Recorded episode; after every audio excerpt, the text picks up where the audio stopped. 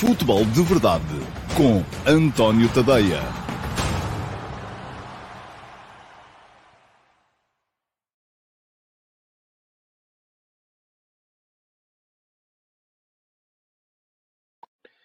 Ora, então, olá, muito bom dia a todos, sejam muito bem-vindos à edição número 720 do Futebol de Verdade. Hoje é segunda-feira, dia 9 de janeiro de 2023 e uh, Portugal já tem selecionador nacional, foi apresentado há minutos e eu até uh, um bocadinho aqui a brincar convosco enquanto não começamos com o programa a sério, apetece-me dizer que uh, na mudança de Fernando Santos para Roberto Martínez já houve aqui uma alteração positiva, é que as conferências de imprensa deixaram de ser ao meio-dia e meia, coincidiam sempre com o futebol de verdade e passaram a ser ao meio-dia, que é para eu poder ver e depois vir aqui uh, comentá-la para vocês. Portanto, como estão a ver, a influência do futebol de verdade está a crescer.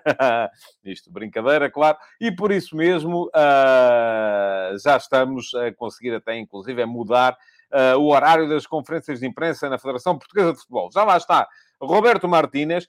Um, não percebi muito bem, no meio daquilo tudo, se o contrato uh, que ele assinou é uh, por quatro anos. Creio que sim, porque Fernando Gomes fez ali uma justificação e tal, uh, que apesar de se ir embora no final de 2024 e tal e coisa, também havia outras decisões que ele estava a tomar que eram posteriores a 2024 e que, portanto, mas não foi dito, pelo menos como tenha percebido, qual é que é a duração exata do contrato. Pareceu-me que houve uma justificação da razão pela qual o, uh, o contrato não era só até ao extinguir do mandato desta direção da Federação Portuguesa de Futebol. Não tenho nada contra, devo dizer-vos, uh, mas de qualquer maneira, uh, não foi dito, pelo menos que me tenha percebido, qual foi a duração exata. Já vamos abordar o tema Roberto Martínez lá mais para a frente uh, no, uh, no programa. Uh, antes disso, ainda vamos falar aqui um bocadinho da jornada deste fim de semana, a vitória do Benfica sobre o Portimonense, vitória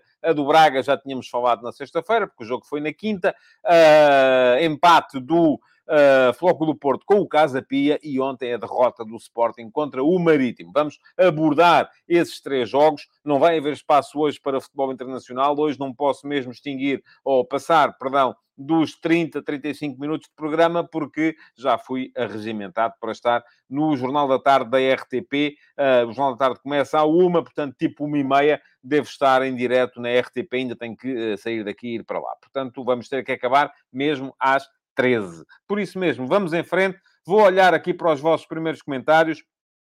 O primeiro hoje foi o Viriato da Beira, uh, que me pergunta: uh, Martínez foi de mais a menos na seleção belga, não tendo feito nada de relevante nas últimas duas competições. Parece-lhe um upgrade a Fernando Santos. Parece-me que é um treinador mais jovem, mas já lá vamos, a sério. Martínez, vamos discutir lá mais para a frente. Pedro Magalhães, bom dia.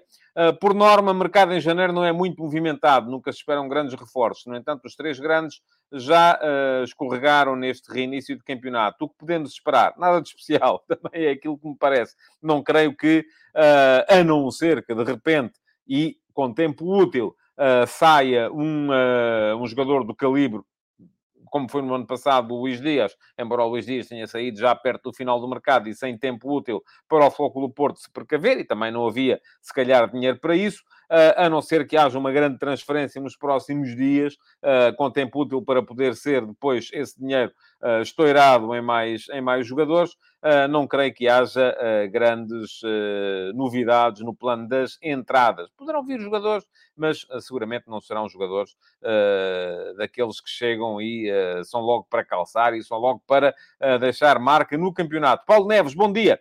Só três perguntas ao presidente da FPF. É normal? É o balanço dos últimos tempos? Ó oh, Paulo, se tudo aquilo que o preocupou na conferência de imprensa de Fernando Gomes e Roberto Martínez foi o número de perguntas feitas ao presidente da FPF, então com certeza que as coisas, o resto das coisas está tudo muito bem para si. Isso a mim, enfim, uh, uh, também não, é, não foi de todo aquilo que uh, mais me tenha interessado. João Costa, bom dia.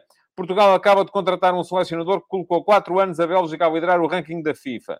Alguma qualidade tática terá que ter? Pois, eu acho que sim, alguma terá. Uh, não, era, não seria a minha primeira escolha, mas uh, também, caramba, não, não, nem todos temos que pensar da mesma, da mesma maneira.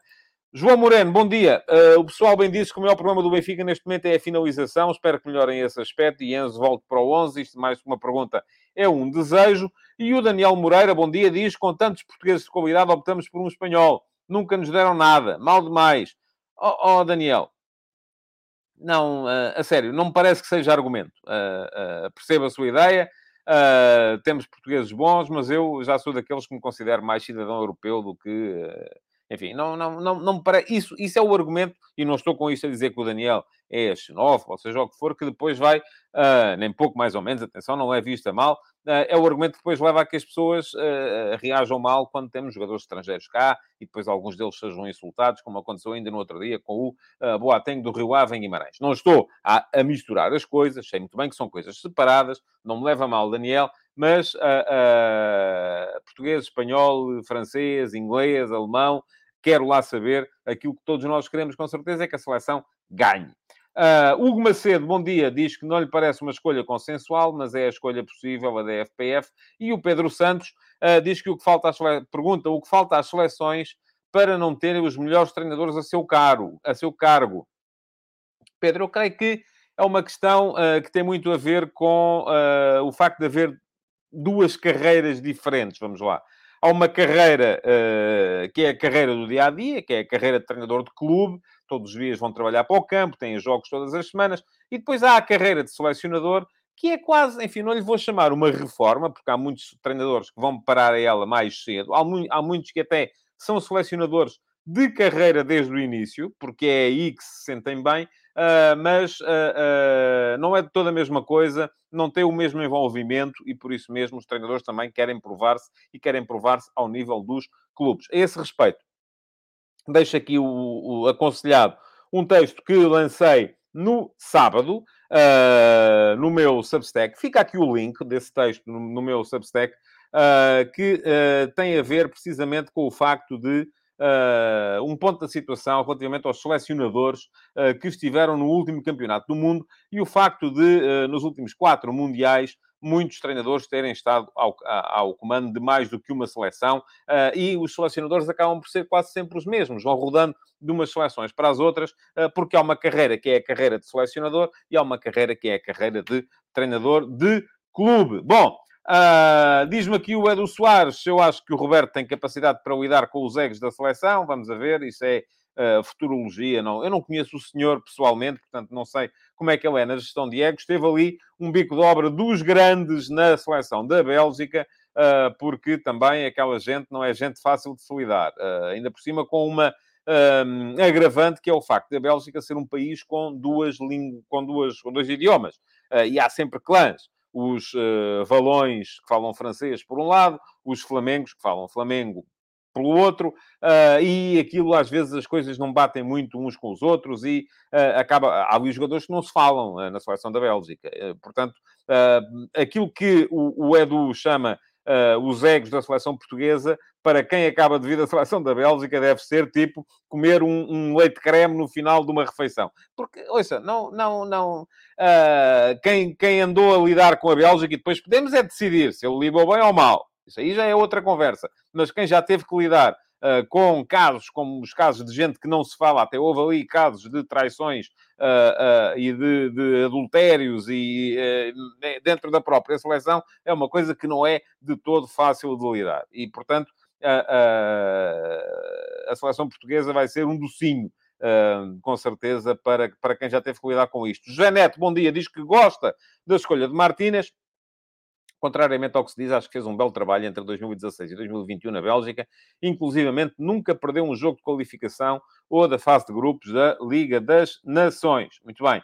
E diz o António Brandão que o Martínez desperdiçou uma geração de ouro da Bélgica, se irá fazer o mesmo com Portugal, vamos a ver. Uh, e eu acho que isto que diz aqui o Miguel Ferreira resume muito bem aquilo que eu penso. Que é, vamos, mas é dar uma oportunidade ao homem, por amor de Deus. Acho que é um bocado isso. Uh, tem que se dar uma oportunidade ao homem e esperar. E eu já vou daqui a bocadinho uh, falar um bocadinho sobre aquilo que um, aquilo que uh, se passou hoje e a apresentação de Roberto Martínez. Para já, antes de lá chegar, o que é que eu vos quero dizer?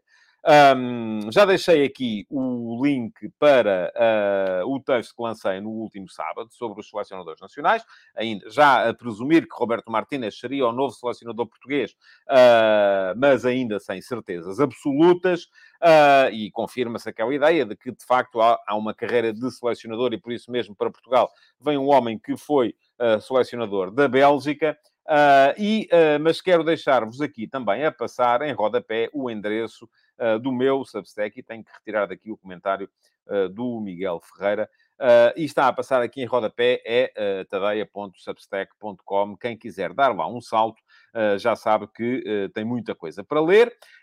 e vai ficar aqui também um link para quem quiser subscrever, porque podem fazer dois tipos de subscrições. Há as subscrições gratuitas, uh, que têm acesso, por exemplo, às conversas de bancada, uh, que saem de segunda a sexta-feira de manhã, às nove da manhã, entre as oito e as nove, e há as subscrições premium, uh, que têm acesso a todos os outros conteúdos, e são muitos, que vão aparecendo no meu Substack. Deem lá um salto, deem uma oportunidade, Uh, explorem, vejam se acham que vale a pena e se acharem que vale, que vale a pena, subscrevam, uh, porque isto, de facto, quanto mais formos, melhor. Agora, vamos olhar para a, a, a jornada do fim de semana.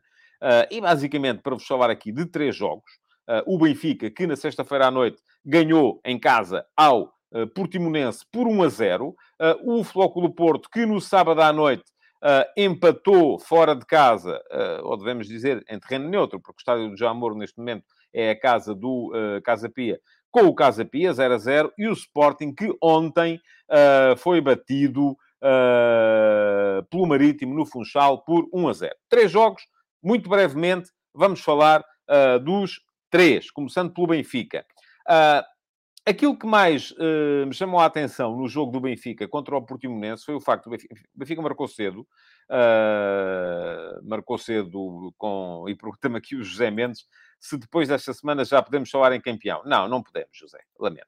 Falta mais de meio campeonato. Uh, há muita coisa para, para se jogar ainda. Se calhar, depois da semana passada, achávamos que o Benfica não jogava nada e que não tinha hipótese e que depois o, ia perder com toda a gente. Esta semana, o Porto perdeu, o Porto empatou, o Sporting perdeu, o Benfica ganhou. Já o Benfica joga muito, os outros não jogam nada. Mas com calma. Faltam, neste momento, ainda 19 jogos para acabar o campeonato. Portanto, vamos com calma. Uh, o Paulo Neves diz que uh, há dias o Sporting era maravilha. Uh, onde, Paulo? Onde é que foi isso?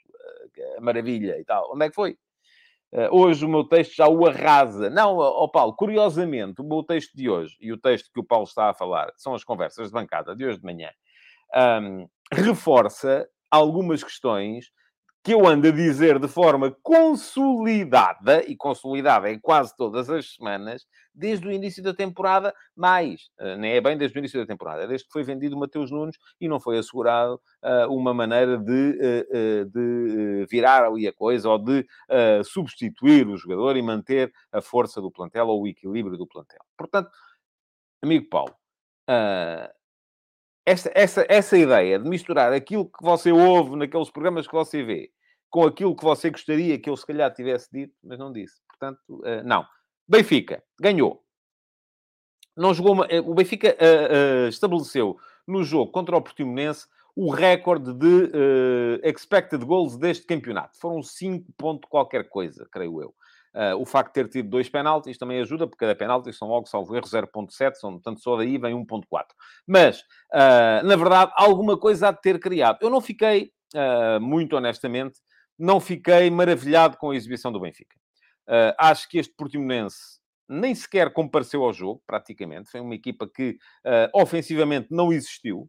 O Portimonense limitou-se a acumular uma linha de quatro, fazendo baixar os dois alas, o, uh, uh, de um lado o, o do lado esquerdo, e do lado direito o Atará, portanto, basicamente era uma linha de seis atrás, depois com três, três médios, Uh, mais preocupados também em fechar, e um jogador lá na frente a quem a bola nunca chegava. Portanto, o Portimonense, do ponto de vista ofensivo, pura e simplesmente não existiu.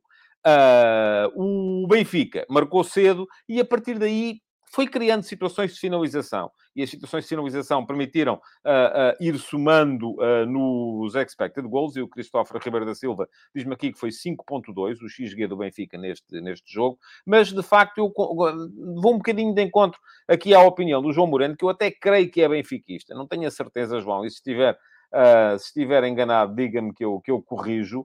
Uh, mas o jogo, não vou dizer que tenha dado sono, mas não foi propriamente um jogo muito interessante de seguir. Um, se o Benfica tivesse feito um segundo golo, uh, estou convencido que faria o terceiro, o quarto e o quinto e ia por aí afora, uh, porque na verdade foi criando sempre situações de sinalização, mas não acho que tenha sido um jogo extraordinário em termos de criação por parte do Benfica. Pronto, mas lá está, 5.2, é verdade. 5.2 de expected goals quer dizer que em condições normais o Benfica teria marcado 5 golos naquele jogo. E, portanto, alguma coisa há de ter feito bem. E sim, uh, e eu volto a dizer aquilo que digo aqui muitas vezes.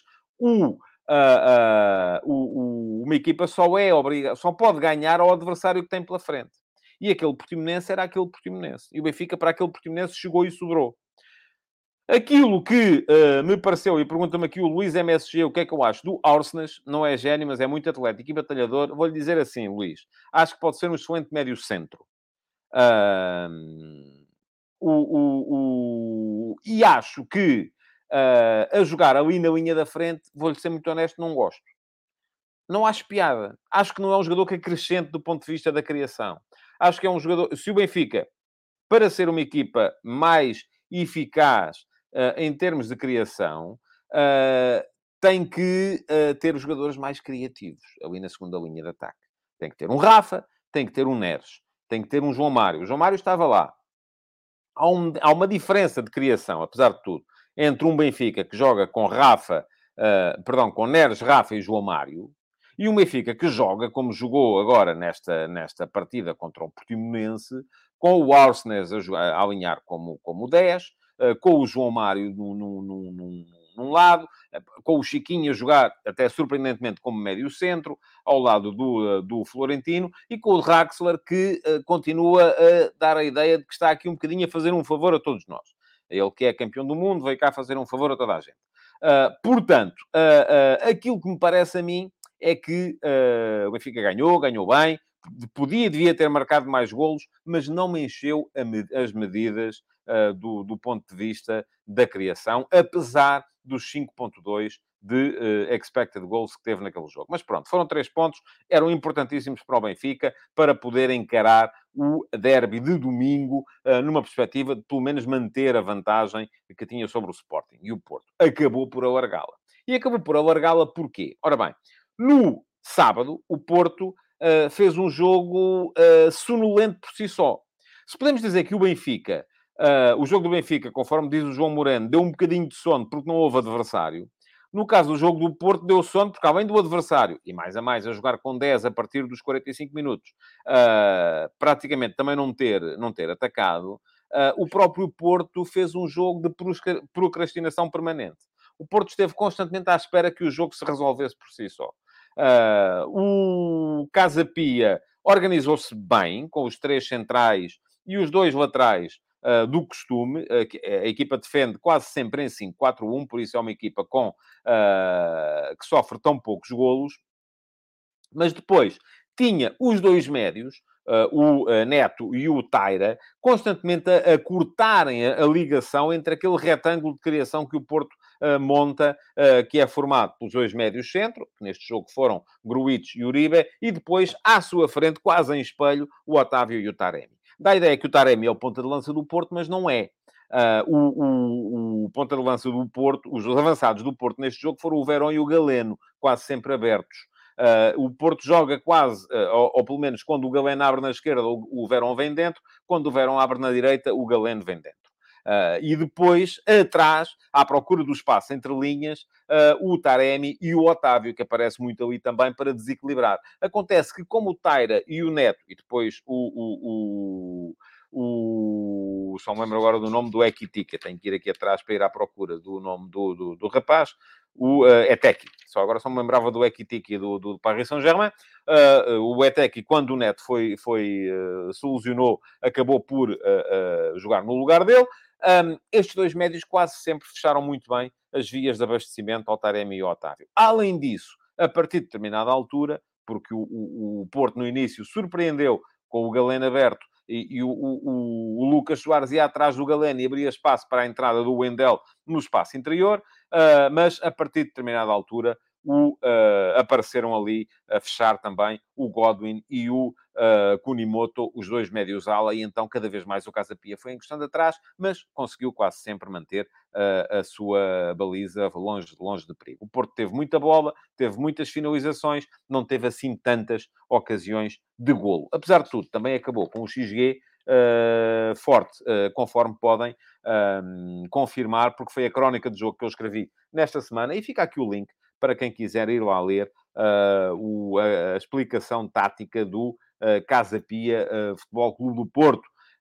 0 a 0. Uh, está no meu Substack e ficou o link ali atrás. Foi o jogo que eu escolhi uh, para analisar nesta semana. Porquê? E o critério é sempre o mesmo. Somo a classificação das duas equipas em campo em todos os jogos da uh, Primeira Liga e aquele que tiver um total mais baixo é o jogo que eu escolho para analisar nessa jornada. Na próxima jornada vai ser o Benfica Sporting. Portanto, já ficam a saber. Próxima jornada, crónica aqui no meu Substack. Aqui não, ali ao lado no meu Substack do Benfica Sporting. Ora bem, ontem o Sporting entra em campo a saber que, ganhando, mantém-se a 9 pontos de distância do Benfica, uh, o que vinha trazer ao uh, derby de domingo que vem uma, uma, uma, uma um novo uh, alento para os, para os Sportinguistas. Uh, e, no entanto, aquilo que, que, se vê do Sporting de início é um Sporting apático, um Sporting a, a, a, perder duelos contra uma equipa do Marítimo intensa, um Sporting sem capacidade para pegar no jogo, um Sporting sem capacidade para se assumir como aquilo que as sete vitórias consecutivas que trazia até aqui uh, pareciam fazer uh, acreditar que era, que era possível. Um, eu não, não analisei este jogo e, aliás, aproveito para dizer aqui Uh, para, e pergunta-me o Paulo Neves já pela segunda vez qual foi o XG do Sporting. Não sei, uh, não tenho aqui comigo. Se alguém quiser ir ver e responder ao Paulo, estejam à, à, à vontade. O João Moreno pergunta-me se será que o Ruben Amorim já estava a pensar no jogo contra o Benfica. Não creio. Eu acho que a única coisa em que ele pensou no jogo contra o Benfica foi no facto de ter poupado o Nuno Santos e ter entrado de início com o Arthur Gomes como ala esquerdo. Uh, porquê? Porque o Nuno Santos já se sabe que, que é sempre um jogador com, com, com propensão para ver um amarelo, e se visse um amarelo, tanto ele como o Coates ficariam fora do uh, derby de, de domingo. mas Uh, aquilo que, que, que, se viu e que eu escrevi hoje de manhã, e aproveito aqui para esclarecer, já esclareci dois uh, leitores no Facebook, apesar de ter prometido a mim próprio que não interagia mais no Facebook, mas há ali coisas que eu acredito que as pessoas até não sabem. Uh, e eu escrevi nas conversas de bancada de hoje. E fica aqui o link para quem quiser ir ler as conversas de bancada de hoje. Um, escrevi há uma parte sobre o Sporting, Uh, Diz-me aqui o Rui Soares, e já está a resposta ao XG do Sporting, que foi de 1.1. Pois, é pouco. Uh, é pouco, de facto. Uh, bom, e a dizer o quê? Que um, aquilo que eu escrevi hoje de manhã não foi uma análise ao jogo. Porque houve logo muita gente, como eu escrevi, que este jogo veio provar que o Sporting acabou por demonstrar neste jogo que os erros que vem cometendo desde o início da temporada. E quais foram esses erros? Venda destemperada do Mateus Nunes é um erro, porque nunca foi assegurado um jogador capaz de o substituir. E reparem que uh, o, entrou, chegou o Alexandrópolis e seis meses depois, uh, num jogo foi suplente do Dário Essu, que tem 17 anos, no outro jogo foi suplente do Mateus Fernandes, que tem 18 anos. Uh, portanto, o Alexandrópolis já se vê que não vai ser a solução. Ao fim de seis meses já tinha a obrigação de ter incorporado as ideias do Ruben Amorim e de ser a solução. Ainda não é, portanto, uh, provavelmente não vai ser mesmo. Outro erro, a questão Santos Justo. Santos Justo ontem, se era a ideia era poupar o Nuno Santos, uh, muito bem, aquilo que uh, uh, uh, haveria a fazer normalmente era entrar ao Santos Justo para central, até porque é um dos centrais uh, mais uh, impressionantes com bola da equipa do Sporting, e era desviado o Mateus Reis para, para a ala esquerda. Uh, não foi feito isso porquê? Porque seis meses depois de ter chegado, Santos Justo ainda não tem condições físicas para fazer 90 minutos. Logo, um jogador pelo qual se pagaram 9 milhões e meio de euros e não tem capacidade para fazer 90 minutos, parece-me que alguma coisa está a funcionar mal. E depois é a questão uh, do, uh, do, do, do, do, trincão que continua a não ser, a não assumir o papel que deveria ter nesta equipa do Sporting. O Trincão é um jogador pelo qual o Sporting vai pagar uh, 3 milhões de euros pelo empréstimo e creio que mais 10 milhões por metade do passe, portanto vai ficar por 13 milhões, uh, e um jogador que custa 13 milhões de euros tem que ser decisivo, tem que assumir, e não há um jogo ainda, esta época, em que se olhe para o Trincão e se diga assim, foi ele que decidiu, foi ele que resolveu acho que se tem que exigir mais. Não é que ele seja um a menos, conforme já li aí muitas vezes, não é um a menos, mas também não tem sido tantas vezes quando se justificava um a mais. Agora, as pessoas não gostaram que eu tivesse escrito sobre o Sporting. Ah, o Marítimo é que ganhou e tal, e não escreveste sobre o Marítimo. Pronto, é pá, ouçam. Não é uma análise ao jogo. Análise ao jogo, faço uma por semana, é a crónica. Para a semana vai ser o Benfica Sporting. Não é sequer... Uh, uh, não tem sequer que ser um jogo dos grandes, é um jogo das equipes, já aqui falámos nisso na semana passada, se houver um Casa Pia Braga, neste momento, se houvesse um Casa Pia Braga, era o jogo que era escolhido, porque não haveria com certeza outro na mesma jornada. É um jogo entre equipas que estão melhor na classificação. Uh, no dia em que eu achar que vou fazer só um jogo Uh, e vou fazer um jogo dos últimos, então alguma coisa está mal, uh, porque aqui o mérito tem que ser, tem que ser de certa forma, tem que justificar alguma coisa. Bom, Uh, enfim, o que é que temos para ver? Uh, o Sérgio Pacheco diz que o clássico continua a ser importante para o Sporting, como ao pergunta, como era na entrada desta jornada. Uh, sim, continua a ser importante, mas com uma importância diferente. O Sporting ainda pode perfeitamente uh, pensar em chegar à Liga dos Campeões. ao título é mais complicado, ficou outra vez mais difícil. Agora, vamos a ver. Um, ok, muito bem. Mais coisas. O que é que temos aqui mais? Pronto, enfim, em suma, uh, diz aqui o Ruben Faria que o Marítimo pressionou até ao fim, tentou jogar e sem anti-jogo, excelente postura. É verdade que sim. Belo jogo do Marítimo. Uh, e aqui sim tenho que o dizer, uh, uma equipa à qual o José Gomes parece ter dado um novo alento, uma equipa que, se jogar sempre assim, com certeza deve conseguir evitar aquilo que à altura chegou a parecer, chegou a parecer inevitável, que era a descida de divisão. Diz-me aqui o João Ferreira que, na verdade, esta é a forma mais democrática e meritória de uh, se fazer a crónica. E o Carlos Santana lembra que o Sporting, se perde no Luz, pode ficar a 9 pontos do Braga. Sim. Mas é o Braga, não é? Não é o Benfica. Uh, vamos a ver. Uh, as equipas... Vamos a ver como é que, como é que as coisas correm. para já, aquilo que, que se viu ontem foi um Sporting fraco. E volto a dizer, um Sporting que voltou a mostrar os erros que cometeu no, no início desta, desta temporada em termos de planificação do uh, plantel. Muito bem, vamos entrar então na questão uh, Roberto Martínez e agora sim, quem quiser pode disparar comentários e perguntas relativamente ao Roberto Martínez.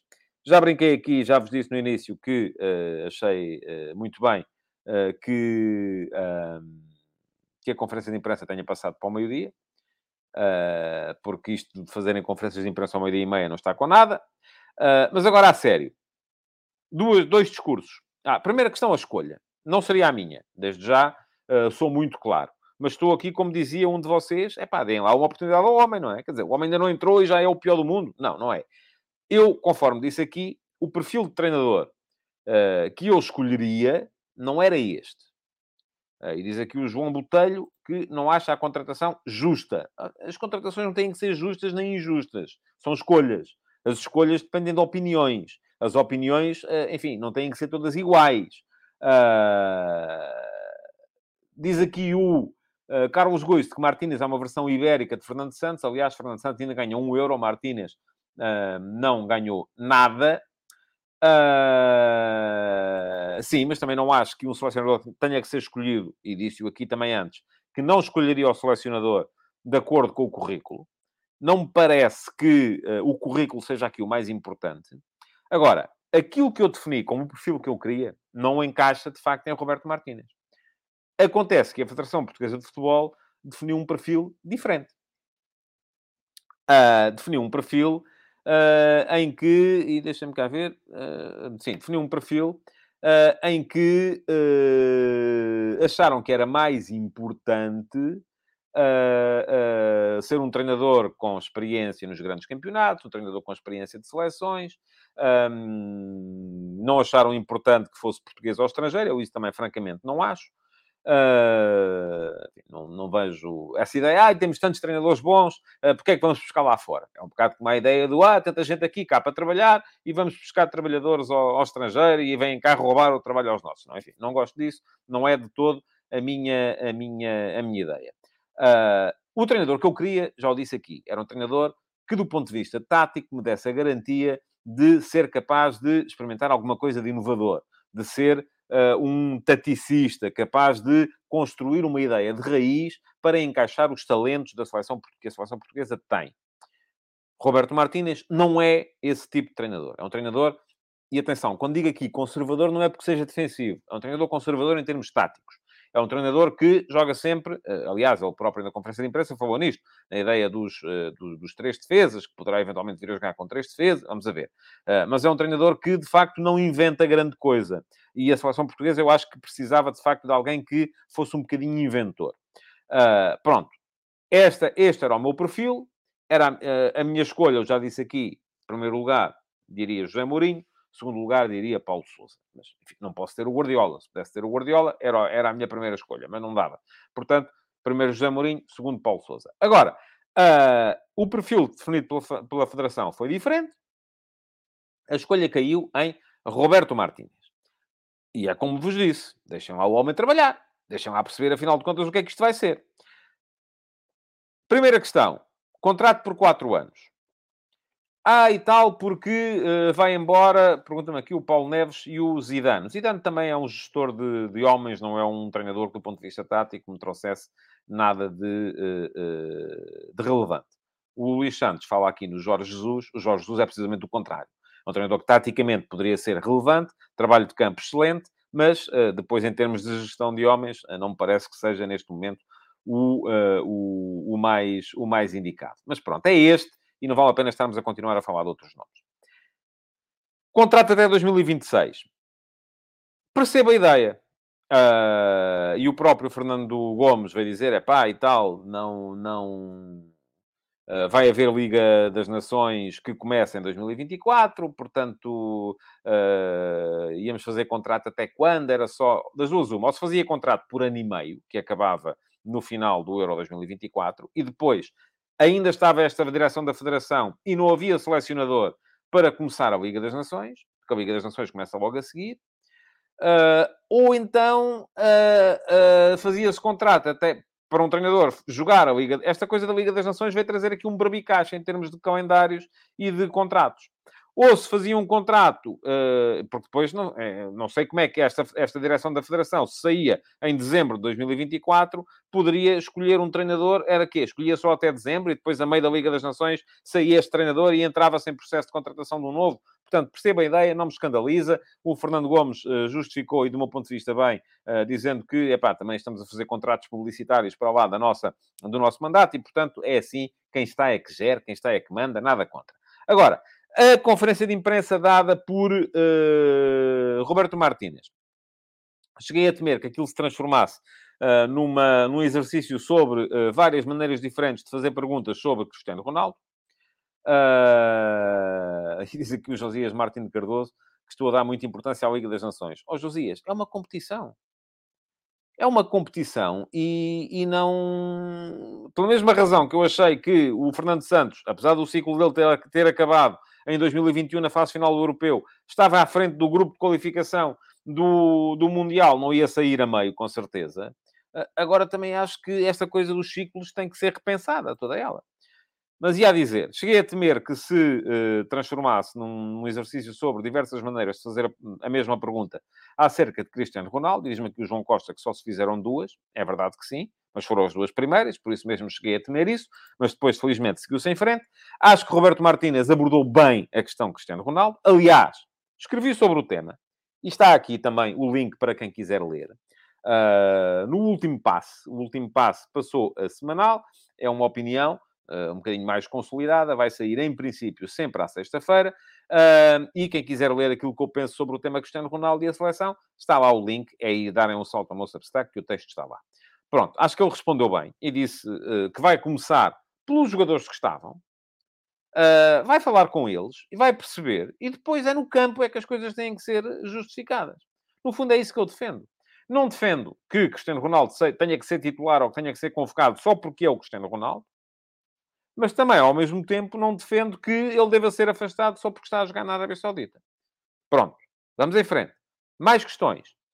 Uh, gostei do facto dele uh, uh, demonstrar alguma abertura relativamente às chamadas.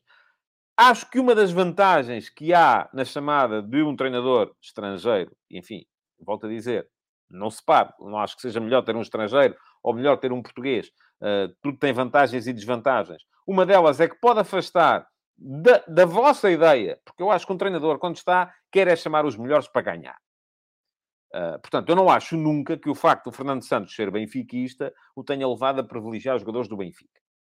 Uh, o Roberto Martínez não é nem do Benfica, nem do Porto, nem do Sporting. Pronto, logo isso aí, mas acho que ele pode ter cometido ali um pequeno faux pas uh, quando diz que conta com os 54 jogadores que estão nas, ou 56, que estão nas cinco grandes ligas portugueses, conta com os jogadores do Benfica e do Porto que foram que se apuraram na Liga dos Campeões e alto lá, porque não falou nem nos do Braga nem nos do Sporting. Uh, e com esses não conta. É claro que contará também. Mas estas coisas, uh, alguém já devia ter dito ao Sr. Martínez que está em Portugal e que Portugal não é a Bélgica. Não é sequer a Espanha, em que os campos estão muito claramente delimitados, em que os catalães são do Barcelona, os, os outros são do Real Madrid e tal, e não sei o quê. Uh, uh, e, portanto, uh, estas, estas coisas alguém devia ter dito, epá, tens que ter cuidado com isto. Tens que ter cuidado com isto porque já lhe vão pegar de ponta por causa disto. Eu não acho que isto seja sequer relevante, volto a dizer. Não acho que um treinador de repente tenha que, ou, ou vá chamar mais jogadores do clube porque é desse clube. Não. Agora, que há muita gente que vai, que vai achar isso, ah, e isto pode vir a minar um bocadinho o trabalho dele. Última questão relativamente à conferência de imprensa de uh, Roberto Martínez. O facto da, da, do sistema tático. Uh, e dele dizer que são os jogadores que o vão definir. Acho muito bem. Agora, uh, também me parece que um treinador tem que ter uma ideia. E essa ideia, ele vai ter que começar a construí-la. E vai ter que a construir, de facto, de, e se eu queria um taticista, era precisamente por isso por achar que é preciso construir uma ideia que sirva estes jogadores. Eu quero que os melhores talentos da seleção nacional sejam aproveitados. E no último campeonato, isso não aconteceu, nomeadamente com o Rafael Leão, que é um dos maiores talentos desta seleção. Uh, um dos desafios que há uh, para uh, o novo selecionador é encontrar uma forma de jogar que permita que os maiores talentos desta geração sejam aproveitados. Agora, depois, se é com quatro atrás, com três atrás, logo se vê. Bom, temos que acabar, tenho que me ir embora. Está-me aqui a lembrar o João Costa, olha o telejornal, não é o telejornal, o Jornal da Tarde, tenho mesmo que me pôr a andar. Quero agradecer-vos por eh, terem estado aí. Deixem o vosso like na emissão de hoje e uh, voltem, por favor, uh, amanhã. Sigam o canal, ativem as notificações e voltem amanhã para mais uma edição do Futebol de Verdade, essa presumivelmente com um bocadinho mais de tempo. Muito obrigado então e até amanhã. Futebol de Verdade, em direto de segunda a sexta-feira, às 12h30